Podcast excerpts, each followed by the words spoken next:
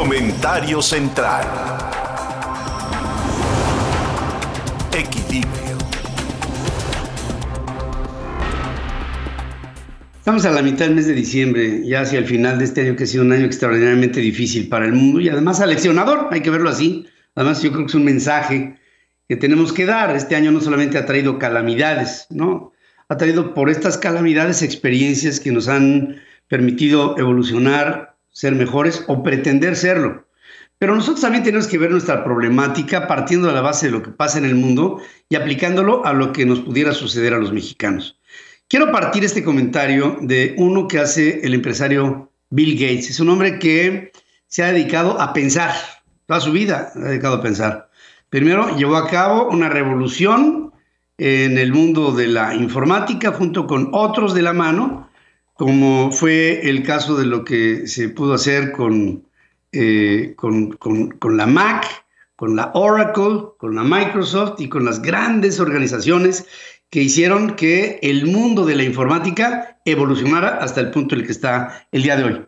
Y pienso que la pandemia, sin duda alguna, ha traído una evolución mayor de lo que ya estaba evolucionando rápidamente. Hoy exponencialmente el pensamiento humano empieza rápidamente a aplicar tecnologías que están ligadas con algoritmos y con inteligencia artificial. Y dentro de ello hay proyecciones que nos llaman la atención. Bill Gates hace cinco años dijo lo que iba a pasar.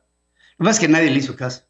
Y él hablaba de la inminente necesidad de prepararnos para una pandemia. Nada más que las propias medidas de Bill Gates rebasaron sus propias expectativas y dijo, en los Estados Unidos, por ejemplo, vamos a tener efectos mayores en lo económico mucho más profundos de lo que temíamos que serían. Y esto, pues no solamente es para Estados Unidos, sino también para el mundo. Dice Bill Gates, los efectos económicos perjudiciales a la economía que se vivieron con la pandemia fueron muchísimo mayores de lo que el más de los pesimistas escenarios pudo haber siquiera llegado a pensar. Pero en todo esto, claro, hay una serie de consecuencias que tienen que ver con el carácter social de esta pandemia. Y dice el señor Bill Gates, lo que enfrentó en Estados Unidos y cómo se enfrentó en Estados Unidos la pandemia fue inusitado porque fue mucho peor de lo que tendría que haberse implementado en políticas públicas. Y hemos tenido una cantidad de muertos que nunca hubiéramos esperado tener en un momento en que se hace cada vez más aguda la presencia de los contagios, estos se multiplican más y estamos a punto de ver cómo se rebasa nuestra capacidad hospitalaria. No obstante, ya tenemos la vacuna en la mano, pero de tenerla en la mano a tenerla aplicada en dos dosis, que es como tiene que ser, primero te aplican la vacuna y después, dos semanas después, te la tienen que volver a aplicar. Bueno, esto implica un esfuerzo extraordinario que dice, va a ocasionar un problema grave. La gente va a decir, ah, ya hay la vacuna. Por lo mismo, relajo mi sana distancia, mis cuidados con el cubrebocas, eh, eh, mi confinamiento, mi trabajo home office, todo. Y una cosa es que haya la vacuna y otra cosa es que esté ya inoculada en tu cuerpo. Son, bueno, asuntos que paradójicamente nos van a llevar a que, por ejemplo, dice, en Estados Unidos, entre finales del año, este que termina, y principios del año que viene, para finales de enero va a haber 200 mil muertos más en los Estados Unidos. Dice, y estos pronósticos, cada vez de que los hemos hecho, se han hecho cada vez más graves. Tomemos en cuenta lo que se lleva en un país en donde hay dinero dispersado para enfrentar al coronavirus, logística exprofeso para enfrentar el coronavirus, con todos los defectos que pudo haber tenido la implementación de la lucha en contra del COVID en los Estados Unidos, ha sido uno de los lugares en donde más ha pegado el COVID, dentro de los países que llevan registro. Pero ¿qué pasa con los que no? Y tomo el caso de México. Pandemia, contagios al por mayor. En este momento, la capital de la República Mexicana está rebasada en todos los órdenes. Tendría que haber ya una así declarada emergencia que marcara un toque de queda en las noches para que la gente de plano no saliera o que no hubiera actividad más que aquella que fuera supervisada por las autoridades. pero no, no se toma así. Tenemos un presidente que sale de gira y sale sin cubrebocas, que abraza a la gente, que se toma selfies y que hace no solamente ver que él no usa el tapabocas y que no practica la sana distancia y que no toma en cuenta ningún tipo de previsión, porque hay un señor que se llama Hugo López Gatel que le dice que no hay bronca y que después de todo el presidente no contagia porque tiene una fuerza especial que viene desde la fe. Y con este detente moral del presidente de la República, ¿qué es lo que tendremos si en los Estados Unidos esperan 200 mil muertos? Teniendo la métrica, la inversión, la logística, la vacuna y los medios para poder aplicarla.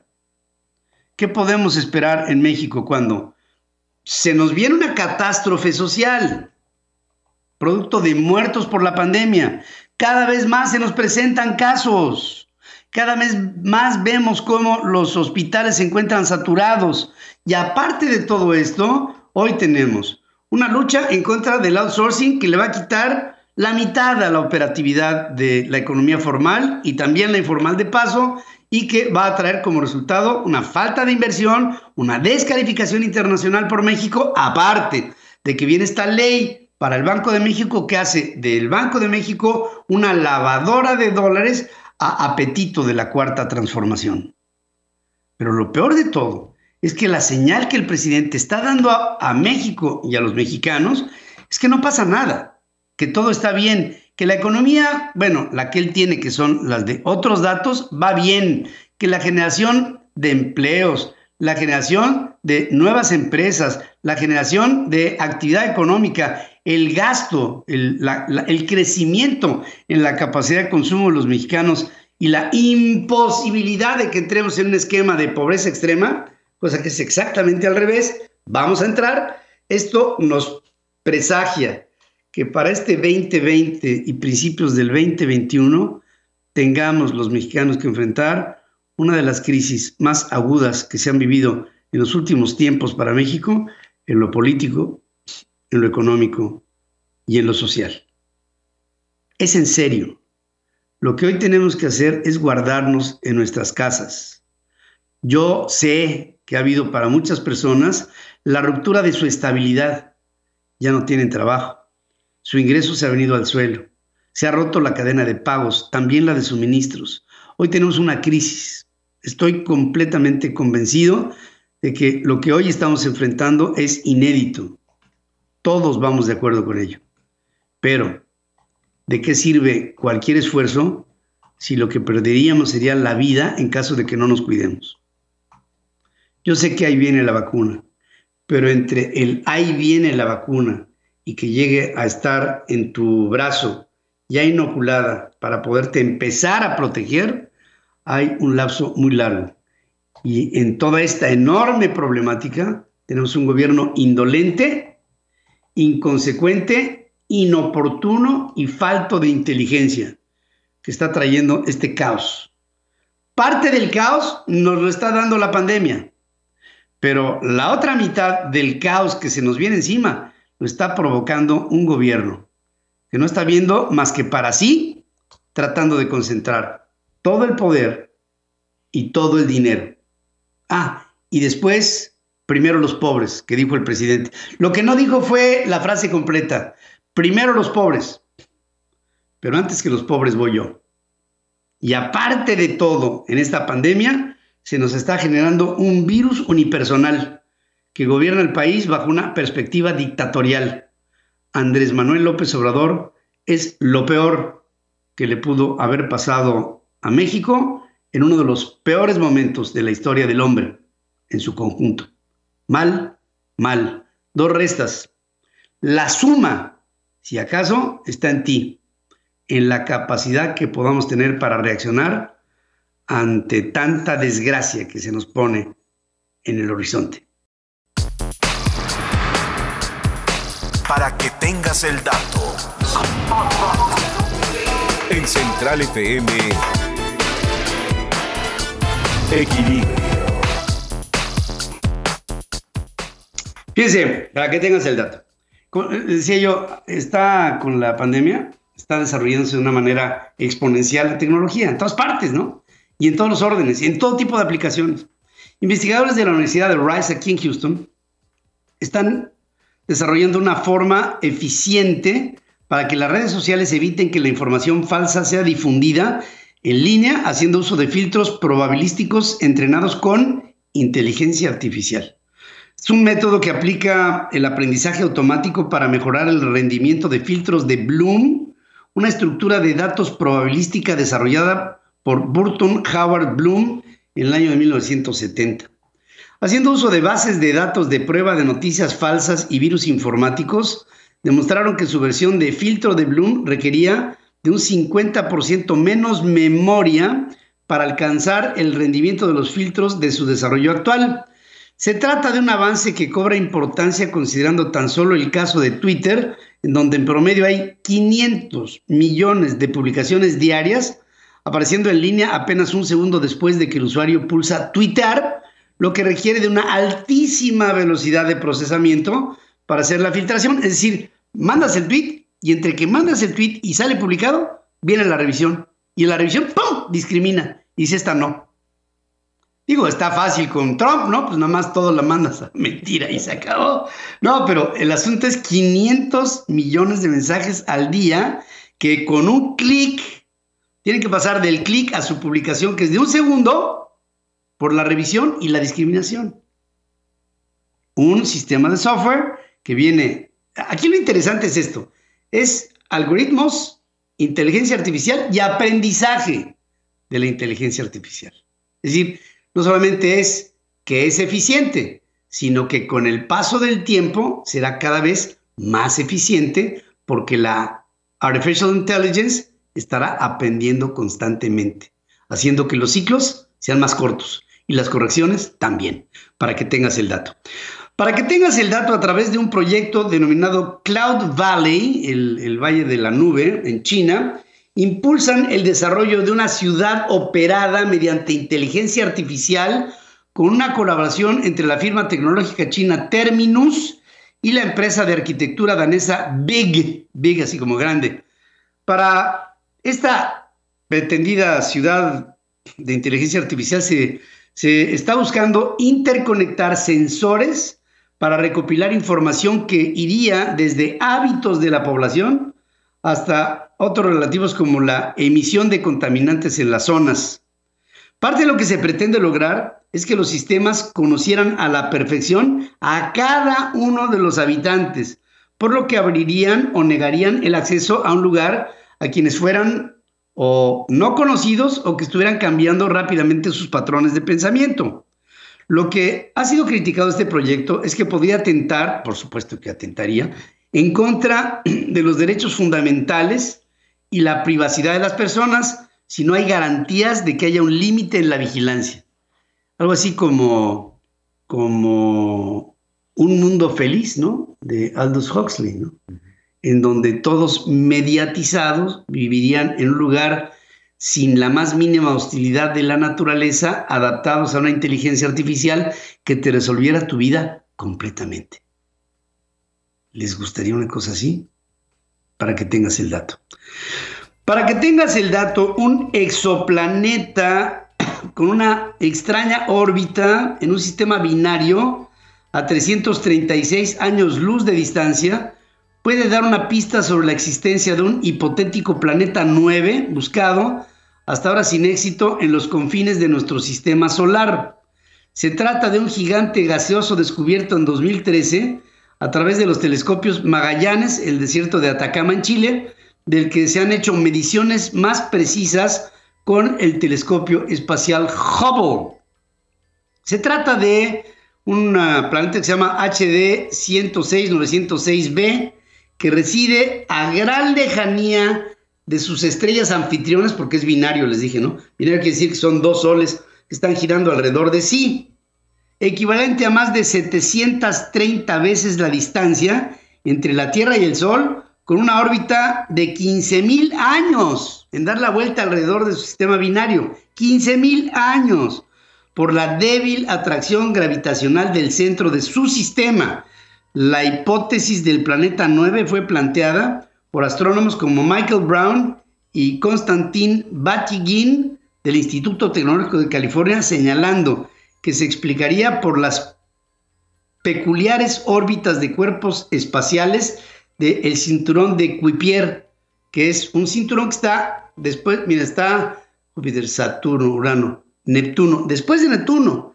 échale 150 unidades astronómicas más de distancia, o sea, 150 veces la distancia entre la Tierra y el Sol, de, de, Neptuno para adelante, ahí está el círculo de Kuiper, que es una especie de aro brillante alrededor del sistema solar que podría tener entre su enorme gama de opciones la posibilidad de que tuviéramos circundando algo similar a lo captado a 336 años luz de distancia. ¿Por qué? Porque este tipo de temas son comunes. No, simplemente porque se han venido detectando fuerzas gravitacionales que pudieran indicar la existencia de algo similar a lo que se ha detectado allá tan lejos, para que tengas el dato.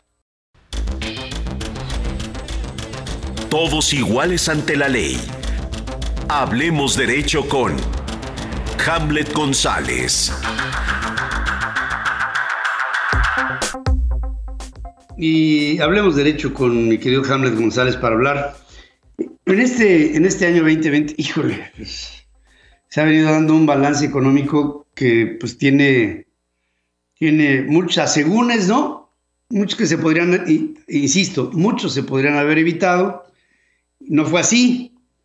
Y pues lo primero que hay que hacer es conocer de qué estamos hablando y por eso Hamlet ha venido haciendo como le gusta un análisis, un estudio acucioso de cómo han ido las cosas eh, desenvolviéndose en este controversial año. Y te saludo, querido Hamlet, ¿cómo estás? Buenos días. Buenos días, auditorio, buenos días, querido Pedro. Y sí, la realidad es que ha sido un año bastante complejo en la economía mexicana. Y el día de hoy, Pedro, en especial, vemos el resultado con esta ley Banjico, que, que ya la hemos tocado en otros bloques de Central y se lo voy a explicar muy coloquialmente a nuestro auditorio se le va a imponer una obligación, y tengo que tocar en esta parte económica, porque es el resultado de lo que está sucediendo con nuestra economía, que ahorita tocaremos rápidamente algunos puntos este, muy estratégicos de lo que sucede. Le van a dar la obligación de comprar dólares en efectivo, o sea, los dólares en efectivo que hayan entrado a las instituciones bancarias, le van a decir al Banco de México, los tienes que comprar, Micho. Y estos, a esto se le llama excedentes. ¿Qué son los excedentes, Pedro? Cuando hablamos de excedentes en materia económica financiera, pues son todos los dólares que llegan a México que no fueron generados por nuestro PIB, o sea, por la producción que se hace en México, a través de inversiones, a través de negocios, a través de turismo y a través de remesas. Cuando estos excedentes pues entran a, las instituciones bancarias, llegan eh, y se encuentran depositados en cada una de ellas, pues genera un, nosotros tendríamos que repatriarlos porque no hay una forma totalmente legal de decir, pues este dinero fue generado por nosotros. Pero entonces tenemos que reservarlos, o sea, tenemos que guardarlos, pero no podemos usarlos ni colocarlos de nuestra economía. Entonces, pues ya dijo, eh, eh, está en la propuesta que mandó el Ejecutivo, pues que se me hace pues un capricho escrotal, Pedro, literalmente, porque viola toda la autonomía, y lo voy a decir en un, en un término, muy, muy rápido. Cuando tú en tu política económica, tu política económica, la espina dorsal es la política fiscal, pues de repente volteas a ver tu guardadito, ¿no? Pues como todo, ¿no? Oye, ¿qué tenemos ahí? No, pues tenemos como 500 mil millones de dólares que no podemos meter en la economía, pero no tenemos la certeza de cómo llegaron, o sea, el origen del dinero. A ver, y se acerca pues el, el, ejecutivo y cómo están. No, pues están un poquito manchados de rojo, pero sí jala, ¿no? En términos coloquiales, así es, Pedro. Pero imagínate, Pedro, dinero que no tenemos la certeza de cuál es su origen y que mucho de este dinero, tan es así, todos los bancos le, voltearon a decirle a la Cámara de Diputados, oye, espérame, espérame, no los podemos colocar como tú dices, no los podemos activar en nuestra economía porque no conocemos el origen.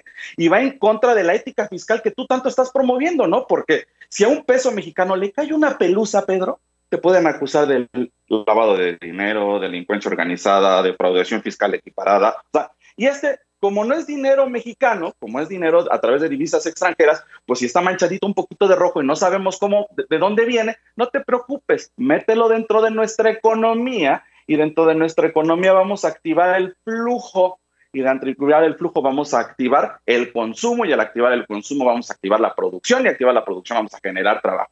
Fíjate la forma tan absurda de pensar cómo activar una economía que viene en una caída libre, no en 2020, Pedro, esto viene desde 2019. Te voy a dar unos, unos indicadores nada más para que veas cómo está la economía mexicana. En 2018, nuestro PIB, que el PIB, se lo explico a la gente, es la suma del consumo más las inversiones nacionales eh, y extranjeras, el gasto gobierno, más la diferencia entre las exportaciones menos las importaciones. A eso le llamamos PIB. El PIB mexicano en 2018 tenía 22.6 billones de pesos. Cuando cerramos en 2019, Pedro, cerramos con menos 0.1, ¿no? Significa que cerramos con 22.5 billones de pesos. Para 2020, Pedro, creemos que vamos a cerrar con 20.5 billones de pesos. Entonces significaría que haciendo una comparación de 2020 con 2018, significa que traemos una caída, o sea, estamos, traemos un retroceso de 2 billones de pesos en comparación con 2018, que fue cuando se tomó el gobierno. Pero, y entonces el, gobierno federal voltea y dice, no, pues sí necesitamos activar la economía, pero ¿cómo lo podemos activar? Entonces alguien le dijo, ahí tenemos un dinerito que no sabemos quién lo dejó ahí, pero pues vamos a activarlo. Pedro, la economía mexicana no nada más se mueve a través de las políticas económicas nacionales. Eso es lo que hemos dejado de, percibir. Un, país como nosotros que ya está globalizado, que firmamos un, un, TMEC el primero de julio de 2020, no hacemos caso de las políticas que suceden en el exterior, Pedro. O sea, la realidad es que estamos más preocupados por cómo se nos está quemando el cuarto de nuestra casa que, y, ver es, eh, apagarlo con esas mangueritas y, y, tú y tú y tú y dar indicaciones a verdaderamente incentivar que la gente empiece a tener credibilidad para poder invertir en negocios y que estos negocios empiecen a crecer y con el crecimiento de estos negocios podamos generar producción y al generar producción vamos a generar más trabajo y al generar más trabajo vamos a generar algo que yo le llamo bienestar social que ya se dice eh, tanto en este gobierno como en, en anteriores. Entonces, Pedro, como cuando hacemos una comparación de dónde está parado México en comparación con el mundo, México en comparación, estábamos dentro de las 15 economías más grandes del planeta. Canadá, por ejemplo, era un 1.66 billones de dólares, de acuerdo con lo que, eh, el indicador que, que arrojó el Banco Mundial. Canadá tiene 1.7, lo, lo, voy a poner en comparación para que sepamos dónde estamos parados. Canadá produce 1.71 billones de dólares anuales. Tú dices, oye, pues no estamos tan mal en comparación con Canadá si, si nosotros producimos 1.22 billones de dólares. Sí, pero ellos con 37 millones de pelados, ¿no? Y nosotros con 130. O sea, cuando haces esa comparación económica de lo que produce cada persona, dices 130 producen 1.22 y 37 producen 1.76, nos damos cuenta que algo le está faltando a nuestra economía. ¿Sabes qué es? Es formalizarla. En Canadá, la economía, su economía total, el 90% es formal, Pedro. Entonces, creo que lo que tenemos que buscar para activar nuestra economía, en vez de obligar al Banco de México y presionar a la banca privada de, circular esos dólares, que pues ellos no tienen la certeza y por eso no los han metido, pues buscar una forma de adherir a la economía informal a la formal, generar las condiciones políticas de certeza para que podamos invertir, Pedro, porque el gran problema en este país es que si yo te digo, oye, Pedro, vamos a invertir en un negocio, tú me vas a decir, este, ¿me puedes reestructurar la pregunta, por favor? Porque no tenemos, certeza, no tenemos certeza jurídica y, certeza política, Pedro. Y entonces eso genera inestabilidad. ¿Cómo ves, Pedro? Fíjate que eh, ahorita me hiciste recordar el Plan Nacional de Desarrollo que fue presentado al principio de la administración del presidente López Obrador. Y se hablaba de que ve el compromiso de la cuarta transformación de que en seis años 1.3% de la economía informal, 1.3 pasaría a ser formal. Ese era más el objetivo. Eh, pero no estaba la pandemia en medio. Ahora con la pandemia, mucha de la economía formal se ha pasado a la informalidad. ¿Cuánta? No lo sabemos porque este es el país de que nadie sabe qué pasa, no, hay cifras. Pero cuando nos demos cuenta de la migración de tanta, o sea, tú hablas de la necesidad de formalizar la economía, pues yo te hablo del proceso inverso ahora con la pandemia. Ha habido empresa formal que se ha pasado a la informalidad, eh, en actividad, pero plena y abierta. Y de ese 1.3% que se, que se pretendía pasar de la informalidad a la formalidad que se me hacía nada, pues ahora vamos a encontrarnos con que al final de esta administración, pues el 70, el 75% de la economía va a estar en la, en la informalidad y vamos a ver qué pasa con la recaudación. Eso, ese es el fondo, Pedro. Y fíjate, el del 100% de nuestra economía, el 56% es la informal. Y me estoy siendo muy moderado, Pedro. ¿eh? Y el 44% es formal. Significa que si le quitamos 1.5 al 44% significaría que el 57.5% de nuestra economía es informal, Pedro. O sea, pero, ¿qué es lo que sucede en un país como nosotros? Estamos más preocupados para condicionar a los que tenemos vistos, al contribuyente visto, que al que me genera votos, Pedro, es la realidad. Entonces, esta es una política más electorera que política económica.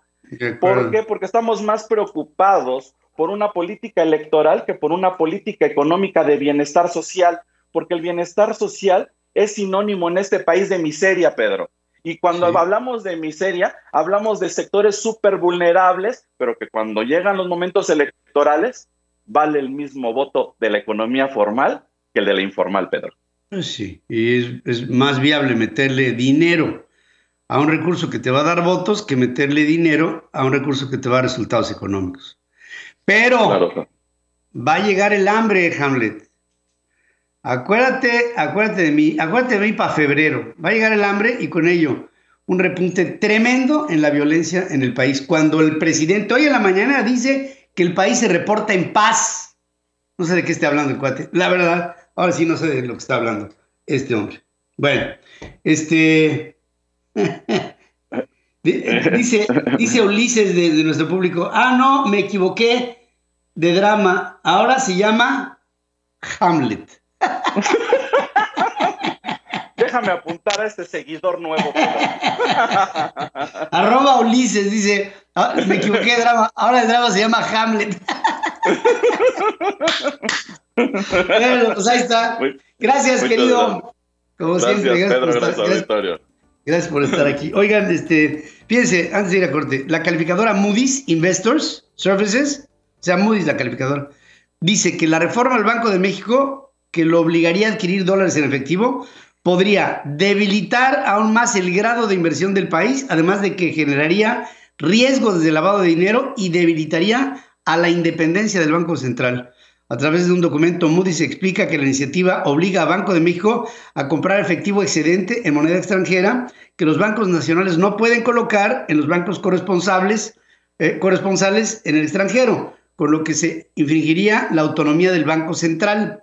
La agencia destaca que la medida podría debilitar el cumplimiento de las normas internacionales contra lavado de dinero y transferir el riesgo de manejar efectivo cuyo origen puede no ser verificable por el Banco Central. O sea, Moody's dice, haces esta ley y lo más seguro es que te bajemos el grado de inversión. Ay, Dios mío, estos cuates de veras que ni para psiquiatra, ¿eh? Muchas cosas son urgentes. Solo una es importante. Hablemos de salud con el doctor Pedro Azuara.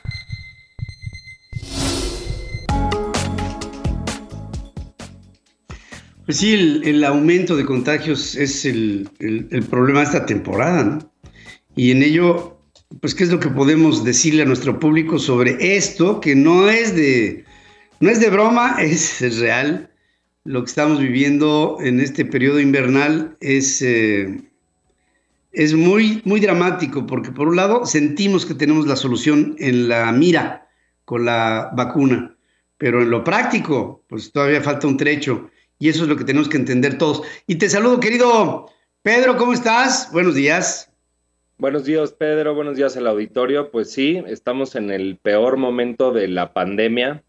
Eh, pues nada más en los últimos tres días se reportaron eh, más de 35 mil casos. Eh, pues esto nos eh, constata que el tiempo de la pandemia pues es, es el peor desafortunadamente. Eh, ya se están uniendo varios virus respiratorios, influenza, adenovirus, rinovirus, eh, y esto pues hace un tanto más complejo el diagnóstico, cosa que pues bueno, es de, preocuparse.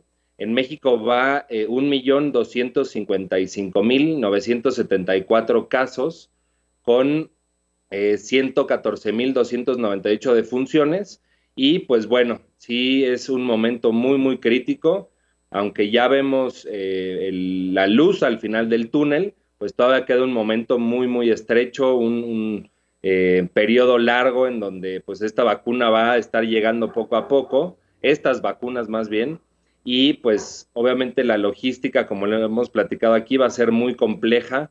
Eh, yo quiero darle un mensaje muy claro a la población, en donde pues ahorita los síntomas, cualquier síntoma eh, que se parezca a coronavirus, lo más probable es que sea coronavirus, aunque obviamente puede ser influenza, y pues obviamente tener en su eh, casa eh, un oxímetro de pulso, que es pues un método muy efectivo para ver el estado de gravedad.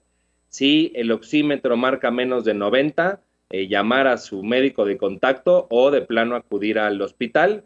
Los hospitales ya están rebasados. A mí justo el fin de semana pasado me tocó tratar de conseguir varias camas, eh, cosa que me fue imposible. sin embargo, pues esto, pues estas últimas dos semanas de diciembre y las primeras dos semanas de enero, pues tiene tendencia al crecimiento. pues cuídense mucho, es un momento de, pues sí valorar mucho la vida. Si desafortunadamente te toca contagiarte y te toca la mala suerte de que seas de las personas eh, que tienen una tendencia a una enfermedad grave, pues va a ser muy complicado que te puedan dar una atención adecuada en un hospital. El sistema de salud está rebasado, los doctores están cansados y pues ya es una frustración eh, colectiva eh, que hace muy, muy complejo el manejo de, de la pandemia. Sí, fíjate que ¿Para cuándo esperas que empiecen las primeras vacunaciones en, México?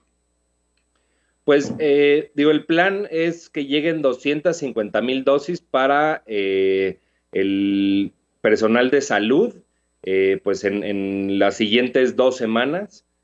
justamente vamos a aprender porque la verdad es que el tema, ayer estudié mucho sobre cómo es todo el proceso de almacenamiento y descongelación de la vacuna de Pfizer, que es la primera que va a llegar, y en realidad pues es algo bastante, bastante complejo.